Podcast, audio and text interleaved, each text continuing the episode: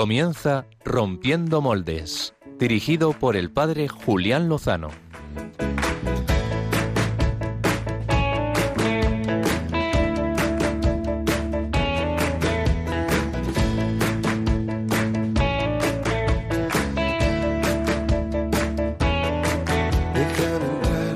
donde estén tus sueños, donde tus anhelos se ponen al sol. Déjame estar donde tantas veces piensas que no puedes. Muy buenas noches, queridos amigos de Rompiendo Moldes, eh, queridos seguidores de Radio María. Eh, espero que estén muy bien en esta última hora del domingo, el Día del Señor. Espero que haya sido un día bendecido y si no, vamos a poner eh, la guinda final, vamos a rematar en todo lo alto donde el corazón empezó a latir, donde el corazón y si ha sido un día así así, o si llevamos una racha regular, o si parece que vamos perdiendo el partido, vamos a invocar el espíritu de Nadal. Eh, que, que qué tipo.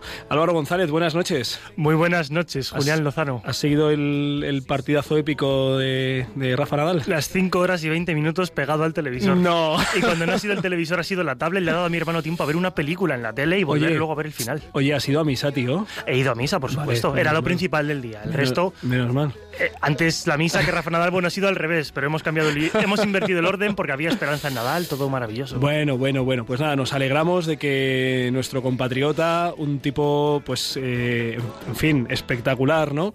Un gran deportista, un hombre con un espíritu deportivo, eh, también una persona con sensibilidad hacia, hacia la, religión, hacia la fe, en fin, nos alegramos por muchos motivos.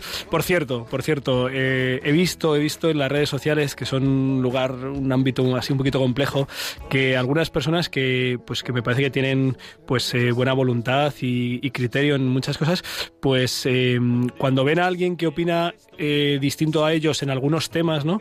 Como que le, ponemos una, una cruz y ya no vale nada, ¿no?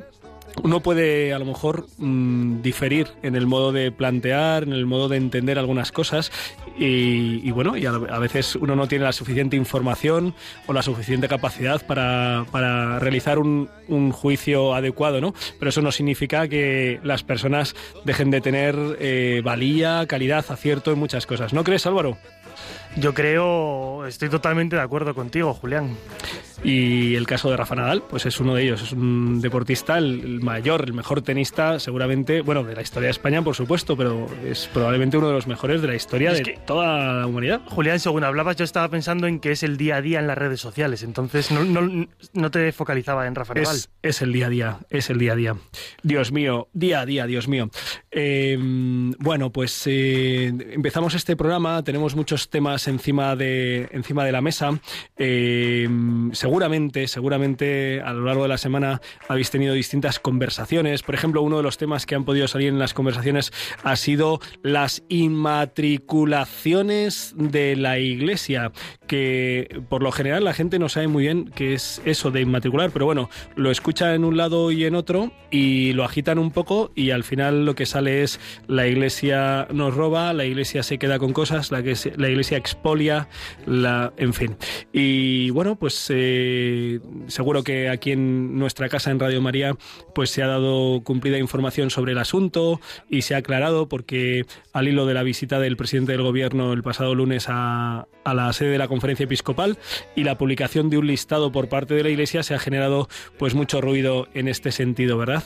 Em, no, no, no, la Iglesia pues eh, lo único que hace es reconocer sus, sus propiedades y ponerlas al servicio, custodiarlas, cuidarlas, conservarlas y ponerlas al servicio de toda la sociedad, ya sean las de culto, ya sean las educativas, sanitarias, eh, asistenciales, de tanto tipo, ¿no?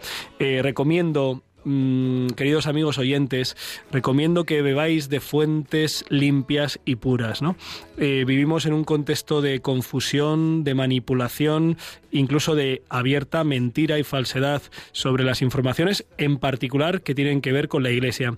Y si no son falsedad, pues son eh, enfoques que deforman, ¿no? Por ejemplo, otra de las cosas que nos hemos desayunado esta semana, el pasado jueves, si no recuerdo mal, o el viernes, es eh, la, intención por parte de algunos eh, partidos del ámbito político de investigar a la Iglesia por el tema de los casos de abuso, ¿no? Hace, hace un tiempo aquí en Rompiendo Moldes dimos noticia de el informe de la Fundación Independiente ANAR en la que queda manifiesto que el doloroso, el doloroso, eh, eh, la dolorosa cuestión de los abusos en el seno de la Iglesia eh, ya solo con uno sería demasiado, pero es evidente que no es un problema de nuestra institución, sino de la sociedad en la que nos encontramos, que hay un montón de ámbitos en, los que hay que eh, afrontar la cuestión, por ejemplo, en, la cancelación de la pornografía. En fin, que, que me, estoy, me estoy enrollando un poco porque son temas que, que veo que hacen mucho daño, que confunden, que manchan, que ensucian las mentes y los corazones de las personas y las enemistan y las alejan de la Iglesia. Vengo ahora de la clausura de un cursillo de cristiandad, que muchos de los oyentes sabrán lo que es y otros pues imaginarán que es un encuentro de la Iglesia, que es precioso, renovador. He escuchado los testimonios de vida nueva de, de tantas personas que han pasado por ahí, diciendo que aman la Iglesia, que han descubierto el rostro de la Iglesia. En fin, tantos temas, ¿verdad? Voy a centrarme, Álvaro, porque estoy aquí como dando vueltas a un lado y a otro y todavía no les he dicho a los oyentes que vamos a tener un temazo de portada esta noche. Pues sí, Julián, es un, un tema que ha hecho mucho ruido, ¿no? Sí. Pero fíjate que escuchaba esta, esta semana mi frase de la semana, que estoy buscando dónde meterla en el programa y mira, va a ser al inicio, Sí. es que el bien no hace ruido y el ruido no hace bien. Muy bien. Y, y claro, pues yo creo que... eh, nada, tenía que decirlo, pero Pues ya lo has dicho. Pero, pues bueno, no sé dónde quería llegar con esto, Julián, pero la entrevista que tenemos, eh, de hecho es que perdóname porque estaba poniendo justo el Tranqui- tuit, entonces me has pillado Tranquilo, no he escuchado de, de dónde veníamos. Perdona, pero- no te preocupes. Mira, eh, vamos a decirles a los oyentes, vamos a desvelarles ya eh, cuál es el, el tema de portada. Los seguidores de, de Twitter y de Facebook pues han podido ver las distintas eh, propuestas y, y vamos a abordar una campaña comunicativa, eh, segura, quizá, quizá han tenido noticia de ella. Es una campaña titulada Cancelados. La ha promovido la Asociación Católica de Propagandistas y, y es que eh, hay un ambiente, una cultura de la cancelación. Eh, la primera campaña publicitaria mm, mm, se ha titulado son unas marquesinas en las paradas de autobús y también en el metro, al menos de Madrid, que decía así el cartel. Rezar frente a una clínica abortista está genial. Seguía diciendo, en España se practican más de 99.000 abortos al año. El delito de los que rezan delante de estos centros es querer salvar algunas de ellas. Esta campaña podría ser cancelada por la inminente reforma del aborto. Y esta campaña efectivamente ha sido cancelada en algunos lugares de nuestra nación. O sea que algo de razón deben de tener los que lo han promovido. Detrás, detrás de esta campaña de cancelados eh, está un joven creativo rompedor. Eh, le podemos dar el título de rompedor de moldes, sin, sin duda. Y, y bueno, pues vamos a intentar contactar con, con el autor de, de esta campaña. Esa queremos que sea eh, pues el, el tema central del programa, pero también vamos a tener eh, pues eh, músicas y ritmos de la mano de Álvaro González y Biorritmos, ¿verdad? Pues así es, Julián. Vamos a tener una cantante de República Dominicana. Vamos a escuchar canciones del último disco que ha sacado. Es una muchacha que ya ha entrado aquí más veces eh, con canciones muy buenas que desde luego a nuestros oyentes les va a gustar. Yo creo que va a ser además un momento, pues hacia el final del programa, de, de oración, de, reflexión, de interiorización y de, y de poner en manos de Dios toda la semana, ¿no? Que seguro que tanto para los oyentes, pues como para ha podido, ha podido ser para nosotros, Julián, pues creo que ha sido intensa y, y se merece pues, pues ponerle así el broche. Muy bien, pues eh, también, también vamos a tener en, en nuestro programa, vamos a intentar eh, contactar eh, también con una de las responsables, la superiora general de, de una orden que, mm, que ha llevado al cine a su fundadora, a Petra de San José. Así que también vamos a, a hablar con ellos a lo largo del programa. Eh, saben que pueden contar con nosotros e interactuar con nosotros a través del, del Twitter y a través del Facebook de eh, Radio María, que es muy seguido, y en arroba rompmoldes pues pueden interactuar con nosotros también a través del WhatsApp de Radio María. En fin, que tenemos mucha información que dar y, os animo y os animo a que podáis participar y a que reflexionéis sobre estos sobre estos temas que, queremos hablar que seguramente pues em, seguramente tengan, hayan oído hablar de ello, pero todavía no, no conozcan todos los detalles. Vamos, sin más dilación, a la entrevista de portada.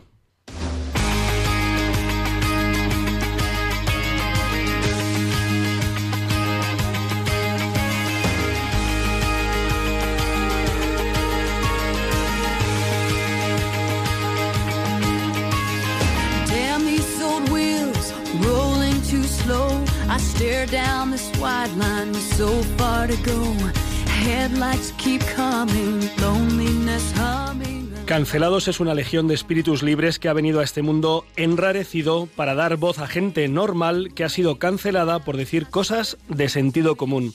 Así se presenta a sí misma esta campaña que lanzaba hace unos días la Asociación Católica de Propagandistas. La primera campaña de cancelados ha sido un bombazo. Eh, ministras que responden en Twitter, comunidades autónomas que cancelan un mensaje así, dando absolutamente la razón a los creadores. Decir que rezar delante de una clínica abortista es genial ha sido censurado. Han quitado esta campaña en la comunidad valenciana. Señores, ¿dónde estamos llegando? ¿Qué está ocurriendo? Supongo que alguna de estas preguntas eh, son las que rondaron la mente de los iniciadores de esta campaña y también de Jaume Vives, que es el creativo que la ha desarrollado. Eh, Vives eh, tiene alma de artista, pero artista comprometido. Por eso se desplazó hasta Irak, donde ha grabado, ha filmado dos documentales narrando la dramática situación de los cristianos perseguidos en Medio Oriente. También tiene alma literaria, por eso ha escrito varios libros, el último de ellos muy reciente, El Padre Joan y ha creado campañas de comunicación muy rompedoras eh, en los últimos tiempos, especialmente pues llamativa y valiosa la campaña eh, sobre la eutanasia a favor de la vida, eh, Vividores, que se desarrolló pues el año pasado. Ahora nos ha sorprendido a muchos con la campaña Cancelados. Y está con nosotros el autor, Jauma Vives. Muy buenas noches, Jauma. ¿Qué tal, padre? Buenas noches. Muchas gracias por atendernos y por atendernos a estas horas y también sabemos que, tienes una situación familiar que te tiene pues eh, con atención y, oramos también por, por ello. Muchas gracias, padre. Eh, Jauma, habrá gente que, que, no conozca de qué estamos hablando, aunque ciertamente se ha hecho ruido, se ha hecho ruido, se ha hecho lío, si quieres, utilizando eh, palabras del Papa Francisco, no cabe duda que habéis hecho lío y mucho. Eh, cuéntanos un poco más eh, qué, es, qué es Cancelados para los que oyentes que no hayan visto estas campañas, estas marquesinas y hayan seguido un poco el recorrido en redes sociales y en los medios de comunicación. Pues Cancelados es una campaña que tiene varias acciones. La primera es, pues esa que comentaba usted ahora, que es la de las marquesinas, esa sobre lo de rezar frente a clínicas abortistas. Y es una campaña que, bueno, que está centrada en todo el tema de la corrección política y la cultura de la cancelación. Y al final un poco es, pues, eh, como dar la voz de alarma, ¿no? A, advertir de que efectivamente eso que a lo mejor nos parece muy lejano, ¿no? Que es, pues, personas que por decir cosas de sentido común son canceladas en otros lugares del mundo, no es algo tan lejano.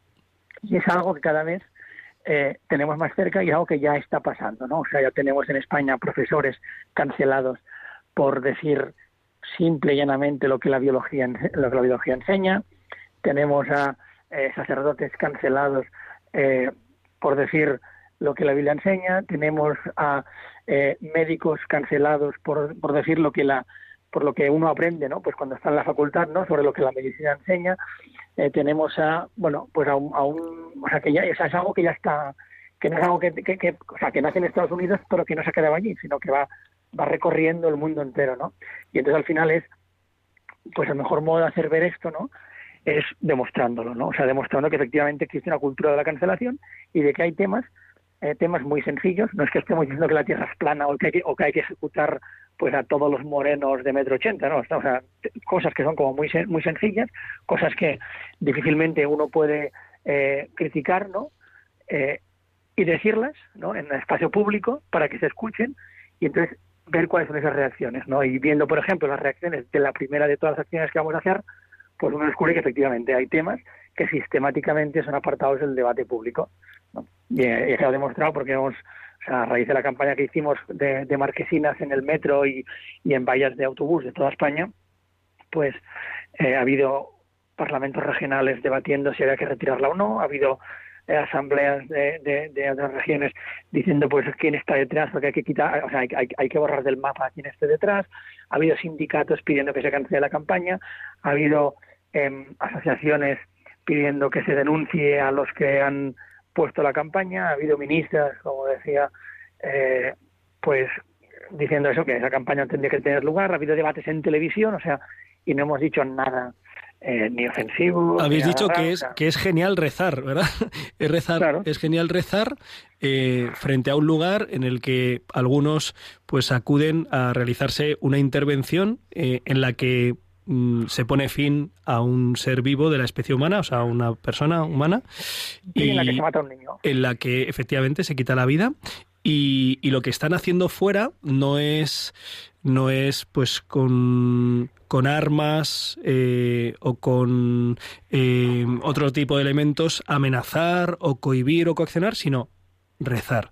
Entonces llega a uno, a uno se le ocurre decir rezar delante de, enfrente de una clínica abortista está genial y efectivamente, efectivamente se censura. Ha habido lugares en España que se ha censurado. Eh, esto es la, Esta, esta, es la situación. O sea, la pusimos en 33 ciudades la campaña y en 11 se ha retirado, es decir, en una tercera parte de las ciudades 11. de España en la que la pusimos, en 11, o sea, la campaña duraba una semana y en 11 de las 33 no ha durado. En algunas ha durado dos días, en otras tres, en otras cuatro.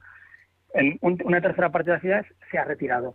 Y ha habido tres ayuntamientos, tres ciudades en las que eh, pues los alcaldes han dicho no, o sea, no, les han pedido ya retirar esa campaña, han dicho no se va a retirar, es decir, no. Pero sí, sí.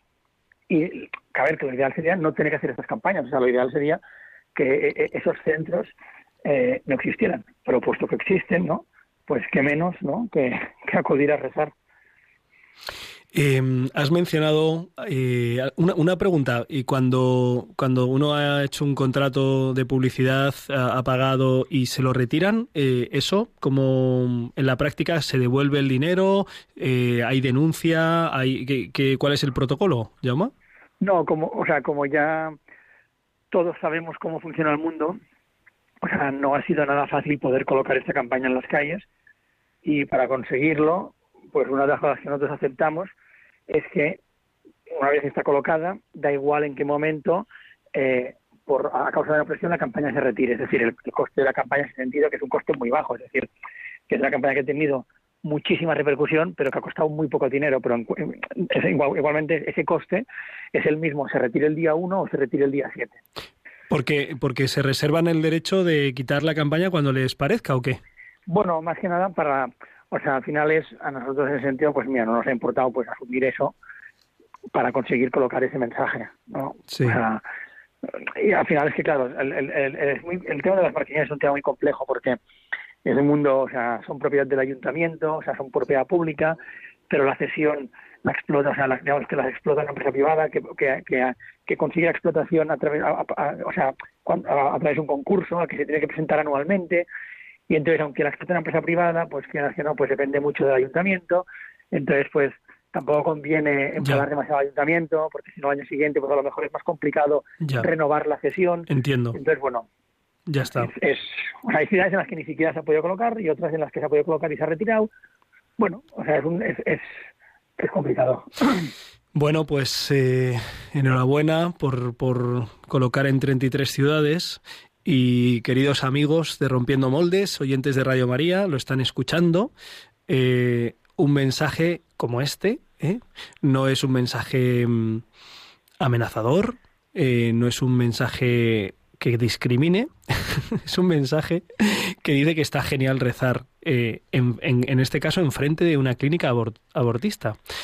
Y, y, lo han quitado, lo han quitado en 11 ciudades. Lo digo porque a veces, eh, como decía don Vicente, un sacerdote benemérito de la diócesis de Getafe, que pues nos, nos enseñaba a los sacerdotes jóvenes, pues nos decía que a veces vamos a, vamos a la guerra eh, pues eh, llevando gaitas, ¿no? O sea, que el arma es la gaita.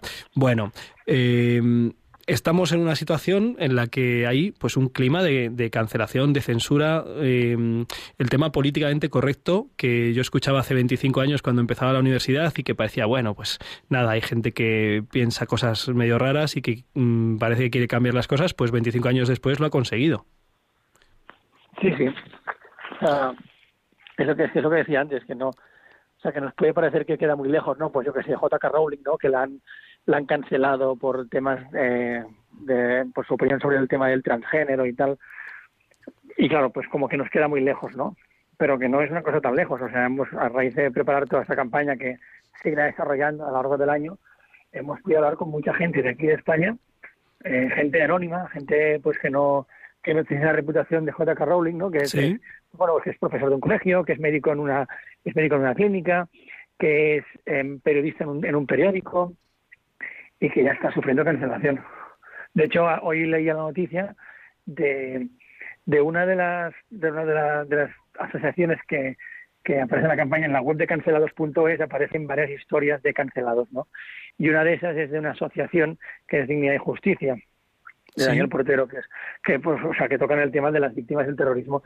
Y hoy, por ejemplo, pues Twitter les ha cancelado, eh, ha salido la noticia en el diario El Mundo, les ha cancelado la cuenta de, de Twitter no sé qué razones han, alegado, ¿no? Pero bueno, les han, les han cancelado la cuenta a unos, a unos tipos que tienen montada una cuenta, una asociación, para pues honrar la memoria de las víctimas del, terrorismo, ¿no? Entonces, bueno, pues sí, hay, hay un pensamiento dominante que es muy débil porque es un pensamiento que va contra la, contra la realidad, ¿no? Que es, es curioso, ¿no? Que, que el pensamiento dominante sea tan débil, ¿no?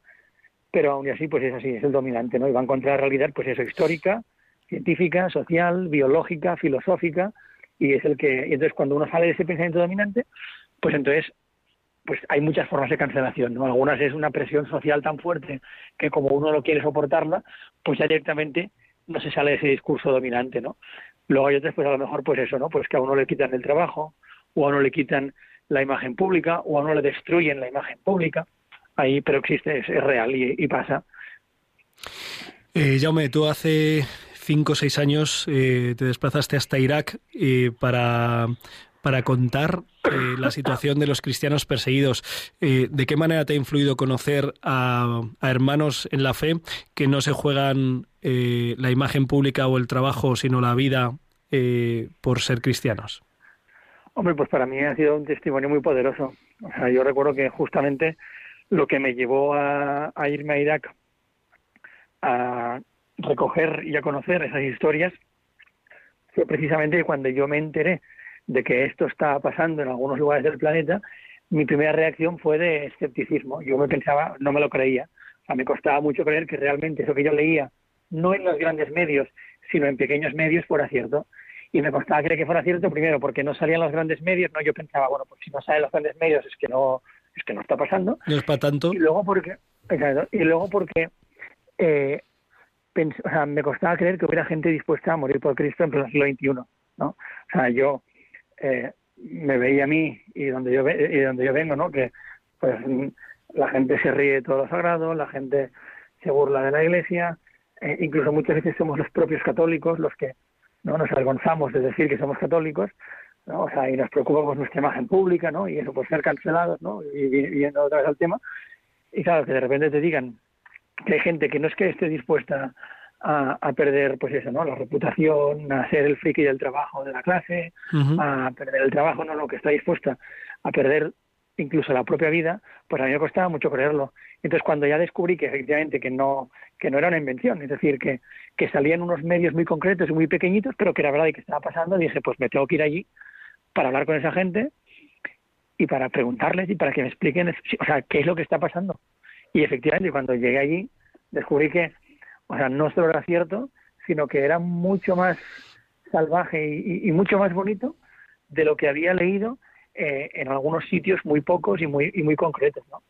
Y, un poco eso fue lo que me lo que me llevó ahí, o sea, el ver esa gente dispuesta a eso, a morir por Cristo, mientras yo pues me avergüenzo de decir que soy cristiano, pues eso, ¿no? solo por, por miedo a, a ser el raro. Eh, Jauma, ¿cómo, ¿cómo llegas tú así a una fe, mm, digamos, no sé si la palabra es combativa, pero hecha para adelante, con deseo de, de, contar cosas como esas y otras cosas, ¿no? También. Defender Pues esto- valores de la vida, la libertad, la verdad, la fe. Pues yo diría que esto lo he mamado en casa. O sea, lo he mamado, o sea, es la verdad que he mamado en... Así es como he visto que han vivido la fe mis padres, eh, mis tíos, mis abuelos, eh, mis primos. O sea, es, es, es una cosa que yo he vivido como algo muy natural. Es decir, yo no he vivido otra forma de vivir la fe. O sea, no, no, no entiendo otra forma de vivir la fe que no sea pues intentando, pues con todos los errores y con todas las limitaciones y con todas las faltas, ¿no? Pues intentando poner al Señor siempre en todo en el centro, ¿no? Y lo más importante de todo. Entonces no entiendo otro modo de, de, de, de vivir la fe, ¿no? O sea, no es un- para mí la fe no, es- no, no puede ser un compartimento más, sino que es una cosa que debe impregnarlo todo. Y entonces, claro, yo lo he vivido con esa naturalidad, luego pues en mi adolescencia, pues como muchos, ¿no? Pues te alejas y reniegas de todo eso y te apartas, pero luego pues esa educación que has tenido pues de tus padres, de tus tíos, de tus abuelos, ¿no? De- tengo la suerte de tener una familia pues muy grande y muy bonita, pues todo eso permea, ¿no? Y entonces pues cuando uno se va a acercar, ¿no? Pues eh, pues eso, o sea, no y así y así es como, o sea, eso es lo que o sea, ese es el motivo. O sea, yo creo que es por una, una cuestión eso de, de- del testimonio, no, no tanto de, de por, por las palabras que también, sino por el testimonio vivo, pues eso de, de mi familia sobre todo. Ahora acabas de publicar hace muy poquito un libro mm, con el título El Padre Joan. Eh, entiendo que algo tendrá que ver con la fe, ¿no? Sí, o sea, eso es una, eso es una novela, digamos, Sí. es una novela que, que de misterio, una novela negra, así pues como de intriga, un thriller, pero sí que es verdad que pues los demonios del padre Joan, pues eh, bueno, pues incorpora elementos, ¿no? Que al final son cosas, pues que a mí son temas que a mí me preocupan, ¿no? Entonces aprovecho la trama de la novela para tocar temas que pues me interesan, ¿no? Pues yo qué sé. pues, ¿Cuáles son, de- ¿cuáles son los demonios del Padre Joan? Bueno, sin hay, hacer, hay- sin hay hacer spoiler, sin hacer demasiado spoiler. pues hay en sentido literal y en sentido figurado. Hay un poco de, hay un poco de todo. Hay, pero es que no puedo decir mucho porque entonces, entonces haría, haría ahí spoiler de, de la novela. Vale, vale, vale, te lo, te, te lo aceptamos, te lo aceptamos, Llama. Eh, Llama, eh, nos has comentado eh, algunos de, de los cancelados con los que habéis hablado. Eh, has, has mencionado, pues, eh, en esta primera campaña, eh, el conocido médico. eh, uy, se, se me acaba de ir el nombre ahora mismo. Jesús Poveda. Jesús Poveda. Jesús Poveda, el gran Jesús Poveda, médico abanderado de la defensa de la vida de los más pequeños, eh, con su testimonio de muchísimos años, eh, defendiendo y promoviendo la cultura de la vida y ayudando a muchas mujeres eh, con esa pregunta clave, ¿no? Que decía, ¿qué necesitas para no abortar? Y Exacto. cuántas mujeres y cuántos niños, pues, eh, dan, dan gracias a Dios por, por, por Jesús, ¿no? Eh, ¿qué, qué otros, ¿Qué otros temas habéis tocado que podemos encontrar en la página web de, de Cancelados?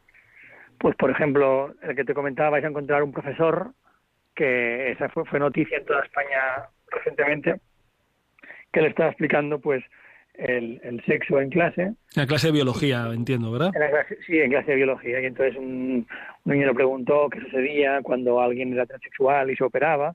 Y entonces, pues lo que dijo es que, pues que esa persona, pues si antes era XX, seguía siendo XX, y si antes era XY, seguía siendo XY. Entonces, un niño se quejó, o la familia, o sea, un niño se quejó a sus padres, los padres de la dirección, y le suspendieron de empleo y sueldo. Entonces estuvo varios meses suspendido de empleo y sueldo, lo peleó, y al pelearlo, o sea, después de pelearlo, a cabo de medio año, consiguió que se le, se levantara esa suspensión de empleo y sueldo. Luego, por ejemplo, yo, yo que sé, otro es un padre de familia que, bueno, pues tiene, tiene con su mujer dos hijos, eh, pues con su mujer fue, con su mujer al final pues la cosa no, no acabó bien, su mujer empezó a denunciar, las denuncias pues eh, fueron todas, pues no sé, no, no, no sé cuál es el término legal, pero vamos, que se desestimaron o, o se le, se le, o sea, se dijo que era inocente, bueno, una serie de cosas, se le denuncia aquí, luego le denuncia en Italia, luego tal, bueno. Entonces cuando sale la ley de violencia de género, pues le denuncia por violencia de género al marido, entonces ese padre lleva, o sea, no está condenado a nada, no hay sentencia en firme, no hay absolutamente nada, eh, pero lleva tres años sin poder ver a sus hijos, ¿no? Entonces, bueno, pues es un padre cancelado, ¿no? Al que Sí. se sin, sin ninguna sentencia de nada, sin absolutamente nada, pues lleva tres años eh, separado de, de su familia, ¿no? Luego, por ejemplo, pues está hay, hay otro que es pues, pues con la asociación de objetores de conciencia, ¿no? Que es pues eso, o sea, ya igual que ya Monte- la ministra Montero ya ya ya han empezado a hacer trámites para prohibir que la gente pueda rezar y rescatar eh, a, a niños en frente de las clínicas abortistas, pues también ya ha empezado a, señalar, ¿no?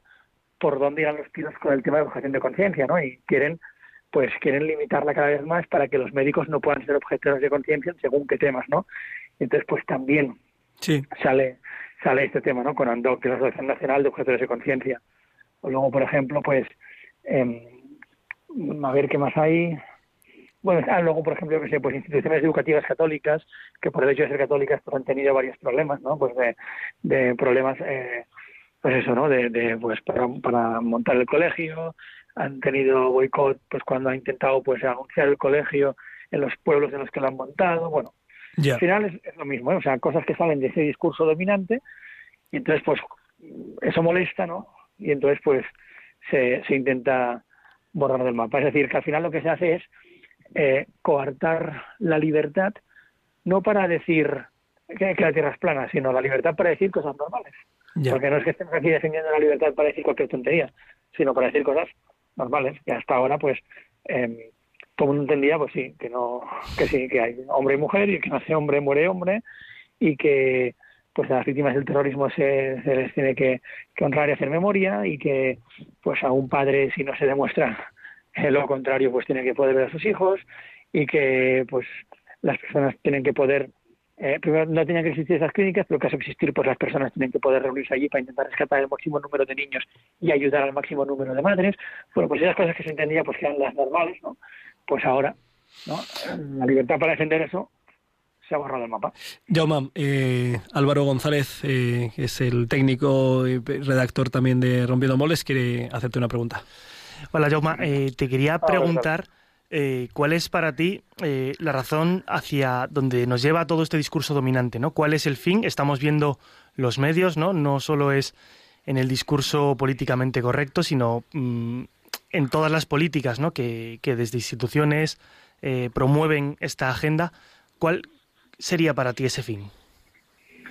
Bueno, o sea, yo creo que quieren imponer un único, un único modo de mirar la realidad, un único modo de, de entender la realidad y de vivir la realidad. ¿no? Y yo creo que esa, esa, ese intento ¿no? de imponer esa, esa mirada única sobre lo que sucede en el mundo, ah, pues entiendo que responde, pues, bueno, pues a varias cosas, ¿no? Pues entiendo que, que responde a cuestiones económicas, ¿no? O sea, entiendo que una mirada determinada sobre la realidad que nos rodea, pues afecta positivamente pues a según qué intereses económicos, ¿no? Em, pues yo que sé, debilitar la familia, pues detrás tiene unos intereses económicos, ¿no? O sea, o sea, es, es romper lo que antes era una unidad de consumo y convertirla en seis unidades de consumo, pues eh, favorece a unas a unas determinadas políticas económicas, Mm, no sé, o sea, no sé, es- o sea, la verdad es que es una pregunta bastante compleja, ¿eh? O sea, es, es, es, es complicado, pero, o sea, hay veces que es más fácil, o sea, identificar lo que está pasando, ¿no? Que efectivamente, pues hay un intento de, de imponer un único modo de mirar el mundo, ¿no? Como una única manera de entender la realidad, que es distorsionándola, pero es mucho más complicada la pregunta que tú haces, que es ¿por qué ese, ese interés? Pero si te fijas también, por ejemplo, muchas de las políticas eh, a las que más destino a, a las que más dinero se destina para que para que triunfen no van encaminadas a acabar con la con la especie humana no o sea si tú miras por ejemplo pues la de dinero que se que se que, que- se que se gasta en promover el aborto en todo el mundo.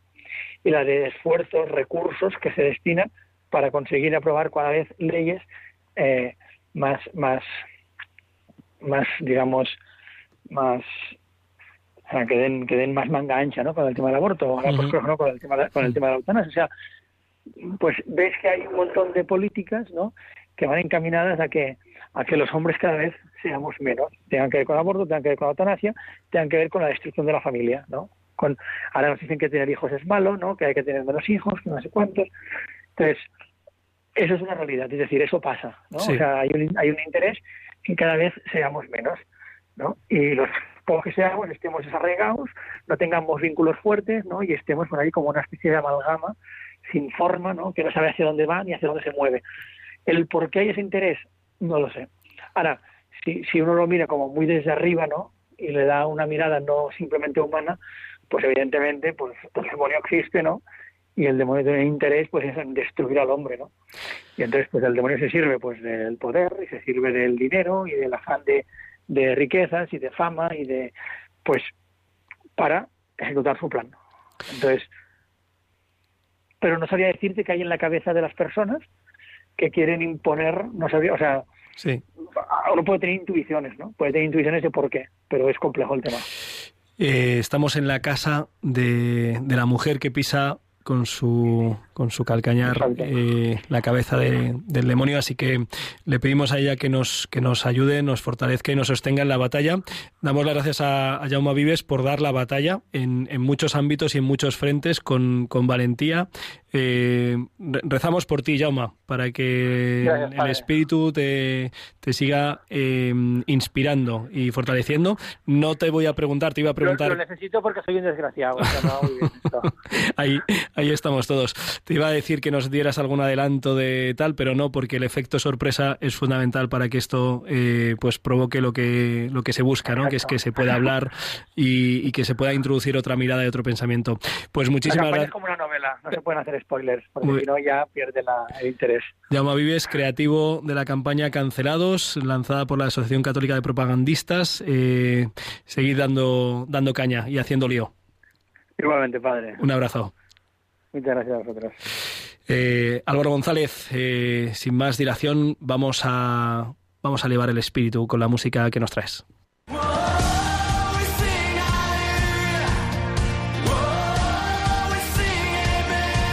Biorritmos con Álvaro González.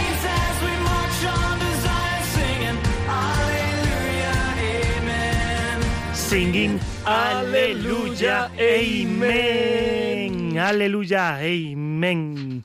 Debería mirar, Julián, de vez en cuando el volumímetro este porque me da la sensación de que de Lo que estamos, lo reventamos. estamos petando, nos hemos venido arriba. O sea, a lo mejor a nuestros oyentes se les oye como si, si pegásemos un petardazo en el micrófono. Bueno, es una forma de despertarles, aunque seguro que han estado bastante atentos, ¿eh? No, no, en esta entrevista no se han perdido nada. Ni detalle. Yo, Julián, fíjate, había pensado hoy traer para Biorritmos eh, una música compuesta a lo mejor de sonidos de tenis, ¿no? Que fuese el golpe de la raqueta. Durante los- cinco horas. Los gritos de, de Rafa Nadal, sí, podría ser como ruido blanco, ¿no? Esto que ahora tú dices al, al altavoz, eh, le, le pides, ponme el sonido de la chimenea o ponme el sonido del mar. Qué bonito, Sonidos de Rafa Nadal. qué bonito. Pero bueno, vamos a ir al grano, Julián. Venga, y, vamos a duro. De música, por supuesto. Después de tanto eh, ruido, ¿no? De tanta, de una semana a lo mejor tan movidita, pues como decías en la introducción, ¿no? Mucho ruido mediático que, que cansa, ¿no? Que, que duele. Y sé que, que no queda aquí, no acaba aquí. Pero bueno, vamos a abandonarnos un poco en el Señor y a rezar y cerrar la semana con la música de Kairi Márquez. No sé si la recuerdas, de otro Biorritmos. sí, sí, es un artistaza. Pues esta joven dominicana acaba de lanzar su nuevo disco hace apenas unos meses. Si te parece, vamos a escuchar primero una canción que además nos viene genial porque invoca al Espíritu Santo y seguimos hablando de ella.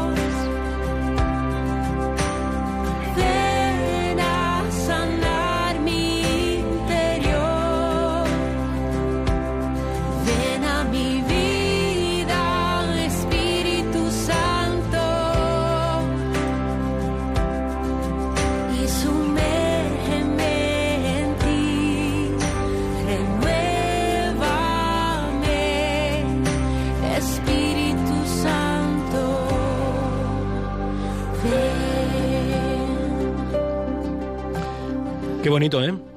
Es muy bonito, una preciosa invocación. Así es como suena Katie Márquez. Ella nació en Santiago, en República Dominicana, y hoy reside en Atlanta, Estados Unidos. Lanzó su primer disco en 2016. Es posible que la escuchásemos entonces porque desde, desde antes lleva biorritmos. Y ahora en 2021 publicaba el que es su segundo álbum, Incondicional. Su historia de fe y de música no deja de ser curiosa. Ella debe su espiritualidad a su abuela. Desde que era niña le enseñó a tener presente en su vida a Dios, a la Iglesia y a nuestra Madre la Virgen. En su Santiago natal comenzaría a participar en el coro parroquial y sería algo que llevaría consigo toda su vida.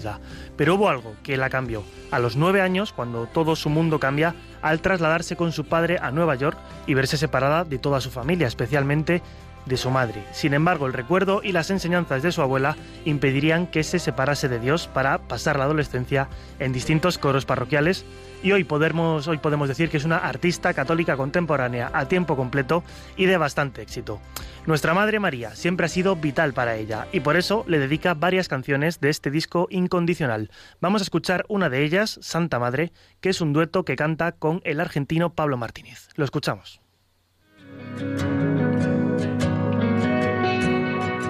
Madre de Jesús, Reina de la paz, quédate en mi hogar y en mi corazón. Pídate el Señor por mi santidad ayúdame a llegar, llegar al cielo.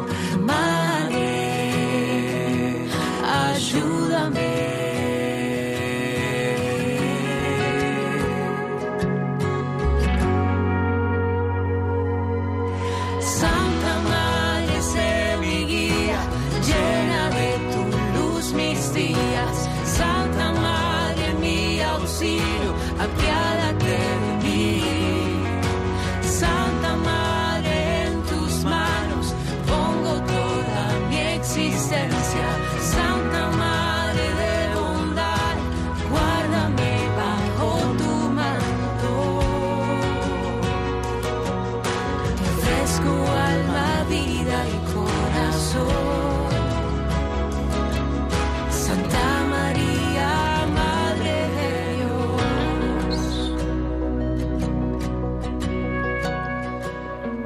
actualmente Kairi Márquez está casada con el también músico Edwin Márquez y es madre de dos hermosos niños.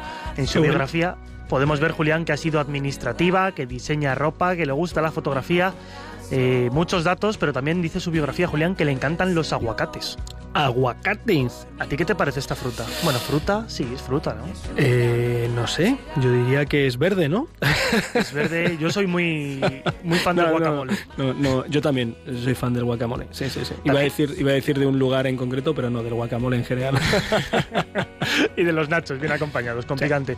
Eh, cosas que nos gustan, ¿no? También me gustan mucho los referentes que tiene esta cantante. Varios santos, la Madre Teresa de Calcuta, San Francisco de Asís o Santa Teresita de La clave del nuevo disco, Incondicional, es que Kairi Márquez quiere reflejar en él lo que es para ella el amor de Dios. Un amor que no conoce ninguna barrera, que es incondicional. Vamos a escuchar ahora un último tema. Hoy la cosa ha ido de alabanza y allá vamos con esta canción. Queremos ver tu gloria.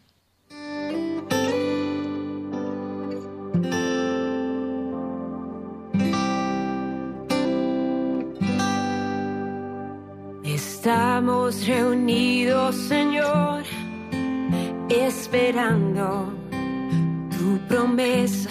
Un pueblo que anhela sentir un soplo de vida más de tu presencia.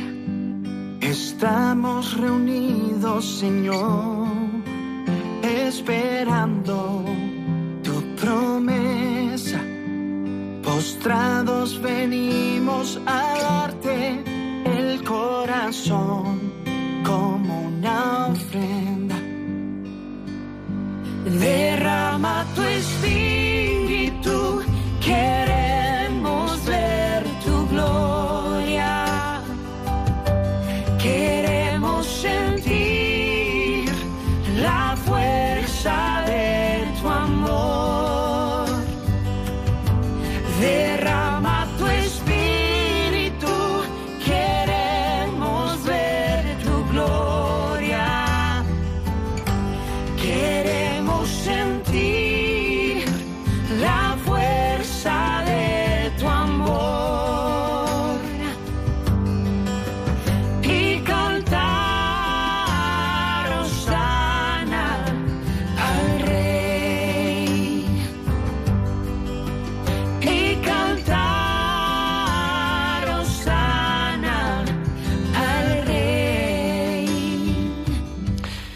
Osana al Rey. Muchísimas gracias Álvaro González por traernos el último disco de Keiri Márquez. Gracias Keiri, eh, que seguramente nos esté escuchando ahora mismo. Por supuesto que sí. o si no, se lo hacemos, se lo hacemos llegar eh, a través de Rompiendo Moldes, eh, escribir a, a su cuenta para que sepa que nos ha encantado, que nos está ayudando y que lo vamos a escuchar. Le ponemos un tweet que nos dé retweet al podcast y, y que entre por teléfono la semana que viene. O... Te tengo que pedir que me hagas una nueva eh, colección de estas de canciones que, que escucho en el coche cuando me desplazo. Y con esta música de Kiri Márquez de, fondo, eh, pues vamos a dar paso al, último tema de, Rompiendo Moldes de esta noche. Y es un tema que, pues que yo creo que nos puede eh, descubrir la figura de una gran mujer, eh, de una gran creyente, de una mujer de Dios, seguramente muy desconocida para el común de los mortales, entre los que me incluyo. No sé si digo el nombre de Petra de San José, si a los oyentes les viene eh, pues alguien a la mente, les viene una imagen, les viene un nombre, les viene una historia. Bueno, pues para conocer a la beata Petra de San José, tenemos con nosotros esta noche, eh, ahora mismo en directo, a la hermana Paloma Petra, superiora general de las Madres de los Desamparados y San José de la Montaña, la congregación precisamente que eh, fundó eh, la hermana Petra de San José. Muy buenas noches, hermana Paloma. Muy buenas noches. Que muchísimas gracias por atendernos a estas horas que es un poquito tarde. No, no pasa nada. Bueno. ¿No? Como dice, no, siem- ¿no dice el Salmo que siempre es hora de la gracia? Pues aquí estamos los graciosos de Dios. y que y que Dios lo da a los suyos mientras duermen, así que si nos quedamos si nos quedamos mañana un poquillo dormidos en la oración, pues el Señor que nos lo dé. Eso mismo. ¿eh? Hermana Paloma, Con eh, mucho gusto. Hermana Paloma, esta semana eh, no sé si sabe que va a llegar a las salas de cine eh, una película que se llama eh, Petra de San José. Algo he oído. Algo, algo he oído. Y las dos últimas semanas yo creo que solamente tengo ese tema en la cabeza. Bueno, cuéntenos, cuéntenos quién quién fue eh, la hermana ahora beata Petra de San José.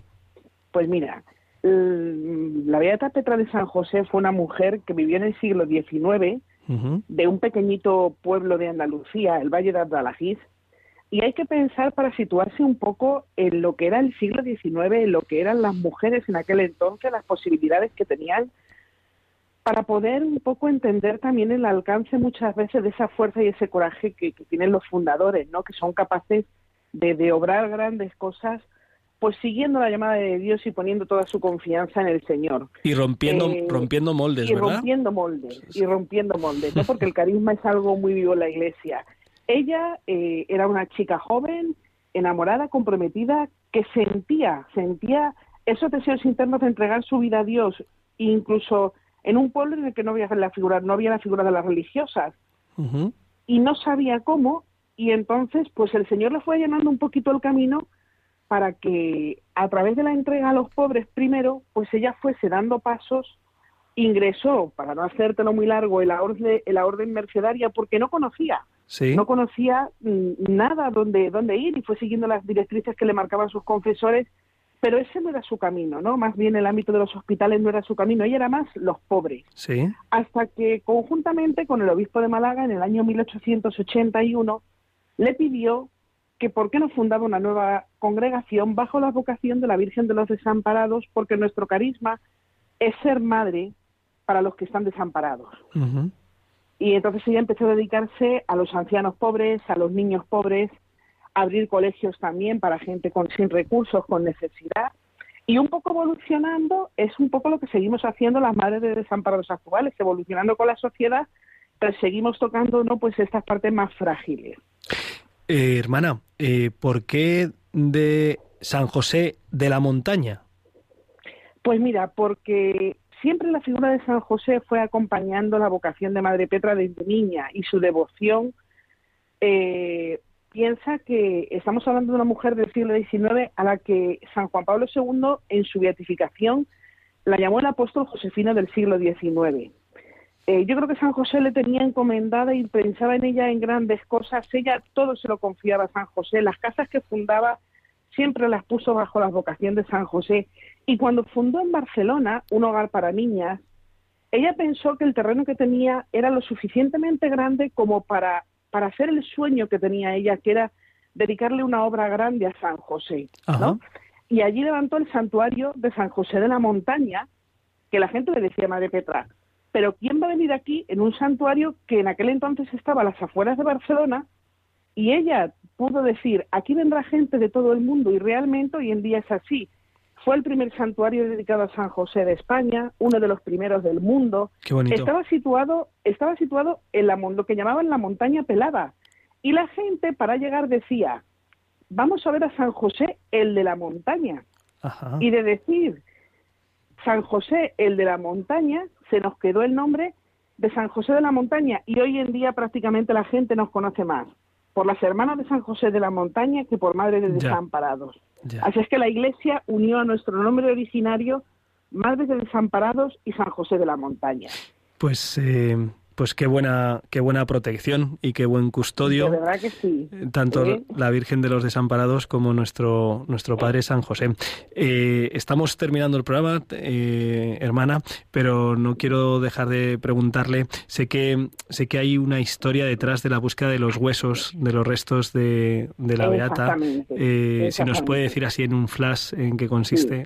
Pues mira, en un flash eh, consiste que Madre, Madre Petra, cuando fallece en Barcelona en 1906, eh, en el año de la, cuando estalla la Guerra Civil Española, en el año 36, sus restos fueron robados del santuario de San José de la Montaña por la fama de santidad que tenía, Ajá, ¿vale? Por una logia, por una logia masónica ajá. que en vez de quemar sus restos, que en principio era lo que iban a hacer, no sabemos por qué se los llevaron a un campito de Valencia, Puzol, donde casi 50 años después, después de toda una investigación de la Iglesia, con fiscales, notarios, se pudo, se pudieron, ¿eh? se pudo excavar, se pudo rescatar los huesos, se pudo comprobar que realmente eran de ella y hoy en día los tenemos en la Casa General de Valencia a los pies de San José, ella está enterrada, pero es toda una historia que realmente es de película Madre mía. y que si los oyentes quieren, en la, peli- en la película sale muy bien explicado. Ah, bueno, pues una, Es una de las tramas de las películas. Qué bueno. Un, un, un espíritu como el de la Madre Petra de San José, eh, en un minuto, ¿qué nos dice a los cristianos del siglo XXI, especialmente a los jóvenes? Pues mira, yo creo que, que hay que arriesgarse. Yo creo que ella diría, ella fue joven como nosotros. Lo que nosotros también pretendemos con la película es que los santos los tengamos a- a- a- en la tierra, que muchas veces los vemos como algo inalcanzable. Y yo creo que ella lo que nos dice es que ella tuvo el coraje y la valentía de dárselo todo a Dios, ¿no? De, de romper todas las resistencias y dárselo al final todo a Dios. Y realmente desde ahí pudo hacer grandes cosas, ¿no? Que ella pudo ser audaz, pudo ser atrevida, pudo poner toda su confianza en Dios y en San José. Y esto sigue vigente hoy en día. Y lo que nos está diciendo es, yo creo, que los santos no son algo inalcanzable. Los santos los tenemos ahí para poder encomendarnos, pero para todos también darnos cuenta que, que la sociedad necesita nuestra ayuda, necesita nuestro granito de arena. Pues, eh, ¿sabes una, ¿sabe una cosa, hermana Paloma? Dime. Que, que me han entrado muchas ganas de ir a ver la película para conocer la figura de la Beata Petra de San José. Yo espero que a ti y a mucha gente. Eh, por, por, la, por la historia mm, brevísima que nos has contado, pero sobre todo por el espíritu y que, que se nota que tienes y desde el que nos lo has contado. Así que te lo, te lo agradezco en nombre de todos los amigos de Radio María y de Rompiendo Mm. Moldes. y yo os agradezco mucho la oportunidad de, de entrar por vuestra ventana. Hermana Paloma Petra, eh, superiora de las Madres de los Desamparados y de San José de la Montaña, eh, que nos ha hablado de la Beata Petra de San José, a la que podremos ver en las salas de cine, no en todos, hay que buscarlo, a partir del próximo fin de semana. Muchísimas gracias y espero que se conozca mucho y que nos ayude mucho a renovarnos a todos los que queremos intentar ser hijos de la Virgen de los Desamparados y de San José de la Montaña. Pues eso es lo más importante. Muy buenas noches. Un abrazo. Álvaro González, hemos llegado hasta el final del programa. ¿Qué te parece? Pues se me ha pasado volando, Julián. Bueno. ¿Nos quedamos y echamos otra hora? Pues ahora, ya que nos hemos puesto, a mí no me importaría. Eh, el problema es un poquito antes, cuando hay que prepararlo. Pero bueno, damos gracias a Dios por poder compartir eh, pues un domingo más, eh, un poquito de lo que nos regala el Señor y la Virgen, de tantas cosas, ¿no? la valentía y la audacia de la campaña de cancelados. Hay que levantar, levantar un poquito el ánimo y, y poner, sin levantar mucho la voz, sí levantar el ánimo y compartir compartir las ideas eh, buenas y sanas. Y también, pues, eh, la música de Kiri Márquez, que nos ha traído Álvaro González, y esta recomendación, pues, de conocer la vida de la Beata Petra de San José. Eh, puede ser un medio esta película que se estrena en los próximos días. Eh, damos gracias, eh, gracias a los que nos han seguido. Perdonad que hoy no hemos eh, abierto micrófonos y no hemos podido estar muy atentos a las preguntas y comentarios. Gracias a los que nos habéis escrito a través del correo electrónico eh, rompiendomoles.es y nos vemos dentro de dos semanas, si Dios quiere. Les anticipo que habrá una sorpresa dentro de semanas, pero la tendrán, tendrán que venir para verla. Y recuerden que pase lo que pase, con el Señor, seguro. Lo mejor está por llegar.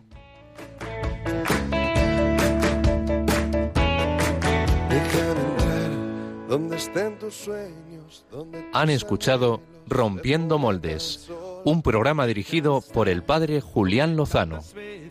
Piensas que no puedes, tal vez pueda yo.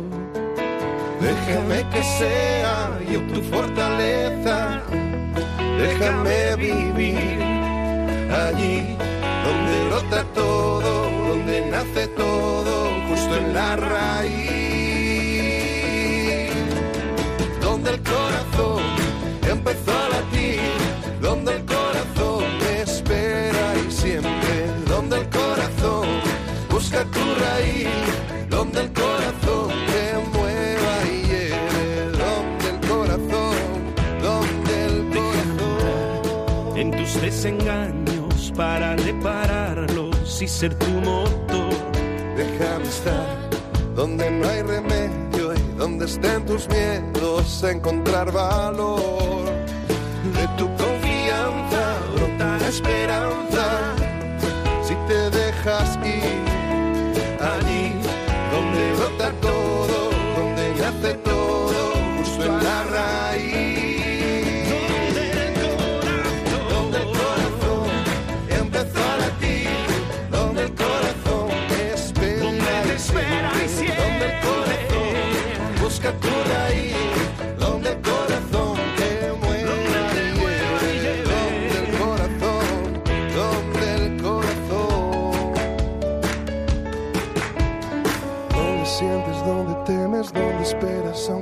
muchas otras veces desesperes.